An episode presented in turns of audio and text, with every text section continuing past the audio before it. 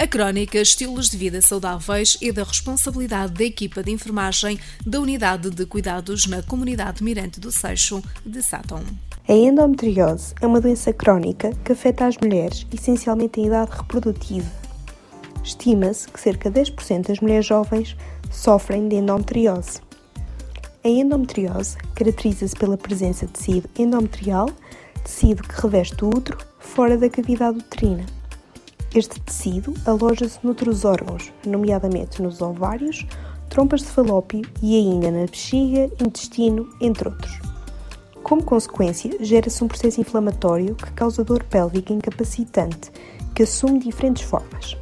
A dor cíclica incapacitante, que coincide com a menstruação, a dor com a relação sexual e também a dor pélvica crónica não relacionada com a menstruação. Pode ainda haver dor com a defecação e ao urinar, e ainda mais raramente presença de sangue na urina e nas fezes, consoante os órgãos afetados. Outros sintomas incluem cansaço, fraqueza, perda de sangue entre os períodos menstruais, dificuldade na digestão e alterações do humor. Esta doença é considerada uma doença silenciosa, o que leva a um diagnóstico tardio, o que se deve à normalização da dor, sintomas semelhantes a outras doenças e falta de acesso a profissionais especializados em endometriose.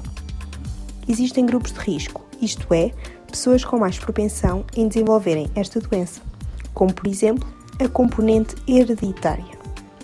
A endometriose é uma doença que não tem cura, mas tem tratamento e que deve ser personalizado e individualizado, tendo em conta as queixas da mulher, mas também outros fatores, como o grau de progressão da doença, idade, desejo reprodutivo e as crenças que a pessoa possa ter.